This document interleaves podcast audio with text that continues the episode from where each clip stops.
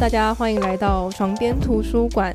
今天也有一位呃说书的朋友，那这个朋友呢是我在高中的时候就认识的，然后后面就再 reconnect 起来，然后他的经历非常非常有趣。啊，我觉得讲他的经历也很像一个故事，也很也真的也很像一个小说哎。我觉得有机会搞不好，也许他五十岁的时候，他可以来写一个他自己的故事这样子。但现在这个故事还在进行中。简单来讲呢，他现在是在瑞士工作。那今年呃，因为呃，他每一年都会回台湾，那刚好因为选举的关系，也会再回来台湾一次。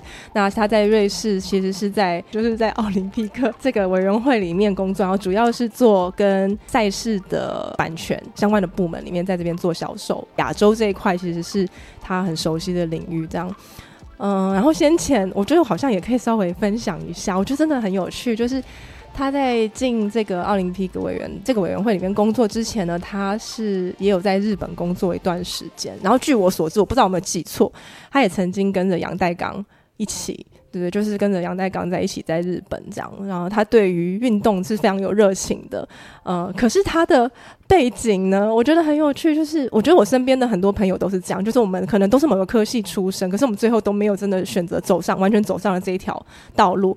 他是呃念资工。是自工嘛，对不对？对对，在自工的背景这样子，然后就是是一个我我高中我们是高一的同班，那时候还没有分科分组，我是文组的。然后我在高一的时候，我就觉得说这是一个非常聪明的伙伴，就是看着就觉得哇。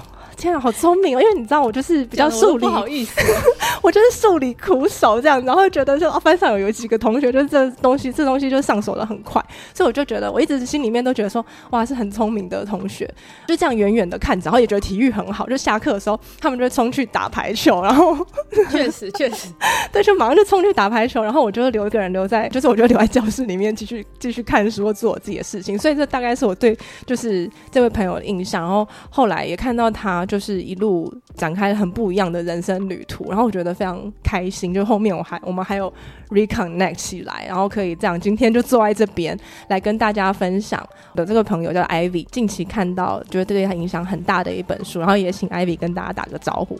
Hello，大家好，我是 Ivy，今天很开心，就是就像你说了，我们 reconnect，所以我今天很开心可以来这边分享，就是嗯。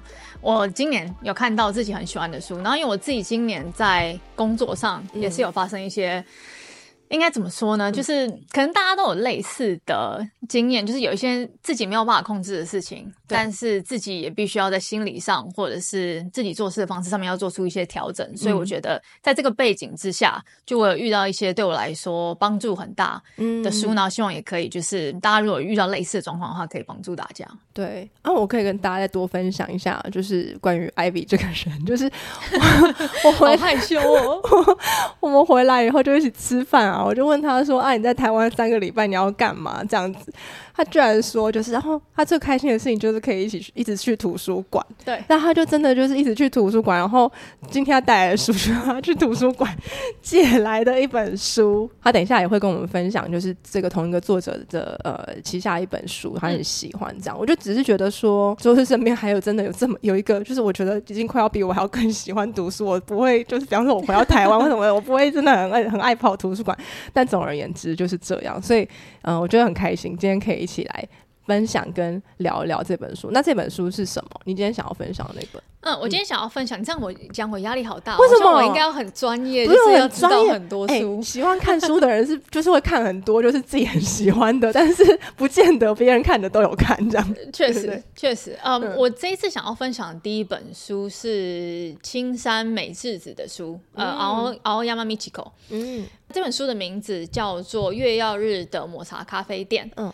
那他是青山美智子这个作家他写的第二本书。那这个作家他的书大部分其实都是短篇小说。然后我之所以会一开始找到这本书，是因为我本身有在读日文的小说，所以我。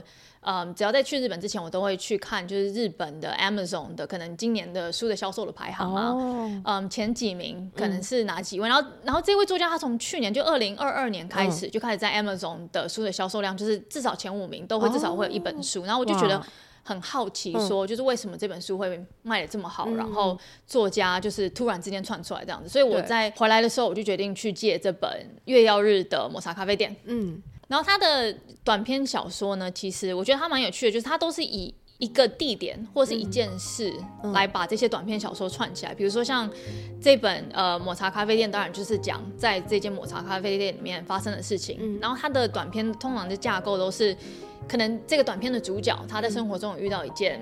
问题或者事情，然后他想要解决，所以他来到这个地方，然后想要解决这件事情，或是他正在思考这件事。嗯然后在这个地方里面，可能是店的 owner，或者是在这里的服务生，他们有意或是无意间做的一些事情，帮助这个人，可能是以不同的角度来看他现在正在面对的问题，或者是他发现到了一个不一样的解决方法，或者是。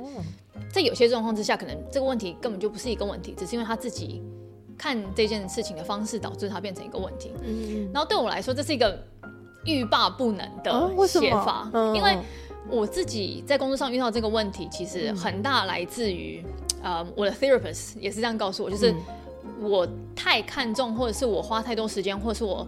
把自己人生的价值放太多在工作这件事情上面，所以导致工作上面有任何事情出错，突然觉得，嗯，就心理上很不舒服，然后觉得我今天没有办法爬起来，不想要做事，或者是不想要再去工作，或者我人生没有办法再继续走下去了。嗯嗯嗯。但是你看这个短片里面一个一个人物的时候，有一些状况会让你觉得。我是不是可以把自己带入这个人的故事里面，然后一样用不同的角度去看事情？嗯嗯嗯，或者是借由看这个人的故事，就我可以帮他找到一个不同的方向，就是比较一个第三者的角度。但是借由读这些小故事，让我慢慢觉得心理上有一种疗愈的感觉。当然，大部分很多在日本畅销书都是有这个效果，或者是你也可以跟你自己说，其实你现在面对到的问题，并不是只有你。哦，这世界上也有很多其他人，嗯嗯，有遇到类似的问题，所以对我来说，这是我读这个书的原因。然后也是在读的过程之中，我有一点就是。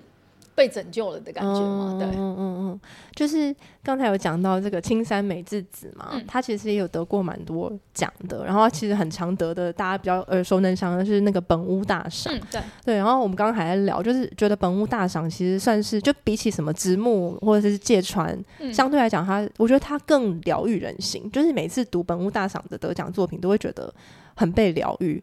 嗯，然后那里面的人物我不确定，就是这个月曜日抹茶咖啡里面店里面人物怎么样。可是先前我读可能是本物大赏的作品，里面的人物其实也都不是什么，你知道大人物，不是那种大角色，都是很稀松平常，可能就是你隔壁的邻居，或是或也可能是你自己，然后他们的一些小故事，然后有有些时候甚至还会在底层一点。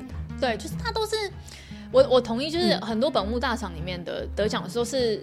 你身边就会看到的人，就是我现在我觉得有一个很好的例子，就是我现在在看这这个作者另外一本书是《神明值日生执勤中》，然后他的故事就是在讲每天在同一个公车站牌等车的五个你日常生活中都会看到的人的五个不同的小短片，所以我就觉得就是那种可能我自己等下出去等公车就觉得哎。我身边这个人是不是有一个类似的故事，或是他跟我有类似的烦恼，就会有用一个比较人性化的角度来看你周围的人或是事物。对。对对，我觉得那个这样看世界的角度，我觉得会多一些温度跟连结的那种感觉。因为其实我觉得生活在都市里面，或是像比方说 Ivy 在瑞士，对我觉得那个感觉会很不一样，因为人就会变得很个体化，就很像原子一般的存在。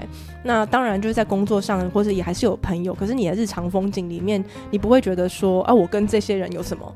连结那种感觉对会共同点，可是事实上，如果真的假设我们有机会像看一本小说一样，把每一个我们身边经过的人的人生拆开来的话，其实我相信都会有很多共同的议题。然后艾比刚刚其实有讲到说工作这件事情嘛，就是我觉得这件事情我也蛮有共感的，因为。我觉得像我们的背景或什么，可能很容易养成工作狂。同意，完全同意。对，就是很容易养出一批 就是工作狂小孩。我们很容易就是会倾向在工作上面，我们很努力的去表现，然后很努力的去追求下一个目标，然后希望自己可以表现的更好，可以在这里面自我实现跟自我超越。那所以在工作上面会放的很重。可是当我们放的很重的同时，其实工作也不是完全都我们自己能够控制的。对，我们会忘记说。就工作还是有很多外部的因素，像以前，比方说我们在学校好了，或在哪里，我们你知道吗？要拿好的成绩，那完全是自己可以控制的嘛。对，就是你就多读书，或者是有有对的方法，对，你就有对的方法就对了。可是真的出社会以后，我觉得就算是在顺风顺水的人，就我们这样远远看着，觉得哇很厉害，会觉得很顺风顺水的人，其实也都会遇到很多难关或者很多挑战，这样。然后这个时候来了的时候，其实也都会，我觉得也都是一个契机啊，就是重新去。重新可以来去整理我们自己，怎么样去看待工作跟我们自己的关系，然后还有我们跟我们自己的关系本身。常书会在这种时候介入，阅读会在这种介入。我我真的超同意你刚刚讲。还有就是你说，就是你生活中遇到的事情，或者是你工作上发生的事情，有时候真的会改变你对一本书的感觉。比如说，我很幸运的是我在现在工作上发生这些事情，然后遇到这种。很疗愈，然后可以帮助我从谷底慢慢爬上来的那种，嗯，燃料的感觉。对，然后我最近也有一个经验，我觉得蛮有趣的是，我之前在读一本书叫做《莫斯科绅士》。哦，我知道。对对对对对，他就是在讲说一个莫斯科的贵族，他在革命之后失去他所有东西，然后他只能就是在一个饭店里面生活。然后我之前我觉得也不能说顺风顺水，但工作上比较顺利的时候，就觉得很难把自己带入这种角色，然后去体验。他所必须要面对到的问题，比如说房间变得很小啊，或者是其他人对他的态度变得不一样。可是我现在我不会说是类似的事情啊，就没有。现在想想，其实没有这么严重。对。但是因为类似的心境，那我这我这一次回来再去重读这本书的时候，就觉得。比较可以同理心，嗯，然后你在读这本书的时候，我会觉得很多主角在试着处理这些负面的事情的方式，是我现在可以学习来使用。所以我觉得看你人生的某一个阶段所遇到不同的书，真的是就是就是一个缘分，对，就是你遇到这本书的时候。如果你是一个适合读这本书的心态的话，那就是会是一个很棒的经验。真的，对我我们先前在我在另外一个 podcast 跟朋友跟朋友也聊到这件事情，就是书的缘分，就是书有我们每个人其实都有书缘。有些书你现在打开没有用，没有办法看，也是不用硬看，对，因为它 对就是现在不适合。可是，在适合时机的时候，你的你的整个生命的一个状态或是整个情况会能够去理解，它可以给你一些你原本。其实那些东西字都还在，可是我们没有那个钥匙去把它打开来。对，对，对，对，就真的会需要等到一个一个契机来开始。我接下来想问你，刚刚你就是推那个月曜日。咖啡馆嘛，嗯，它是也是短篇的嘛，短篇构成，它也是短篇。我记得好像是大概五六篇短篇吧。可是我觉得它有趣的是，它串起来的地方，除了嗯事情发生的地点以外，就可能下一篇的主角有在前一篇的故事里面有一个非常非常非常非常小的配角。可能前一篇的主角在走过每一条路的时候，有看到下一篇主角，然后说啊，我觉得这个人好像。就是都装扮的很漂亮，然后把觉感觉人生过得很顺风顺水。但下一篇，当你看到这下一个主角的时候，他其实有他自己烦恼的事情，或者是所以以一个架构上来看，你也可以从故事两个故事之间看出，就算是故事主角互相看对方，也有很不一样的角度。对，但他是那种就是可能五到六个短片，然后。嗯，可能你上班的时候在捷运上啊，就它是可以看的很快的那种，就你可能上班的捷运上你可以看完一个短片，或者是比如说我今天早上去看医生的时候，就是你在等就是叫号的时候，可能就可以看完半本这样，我觉得是可以很轻松，然后很。就是时间上很自由的阅读方式，节奏是可以很轻快的，不会就是一看就要沉进去一个半小时或什么之类的。对，然后随时也都可以停。对，然后随时也都可以再打开，是一个很适合在等待的时间、通勤的时间，或者上班不想工作的时候，也可以看一下。我还真的没有试过看上班不想工作的时候看书哎。我觉得下次可能可以试试看，大家可以参考一下。这个感觉好堕落。外面说可以就可以，我们都可以来，大家可以尝试一下，可以试试看。好，Ivy，等一下他会再跟我们分享第二本书，可是会不同集。然后第一本书是月曜日的。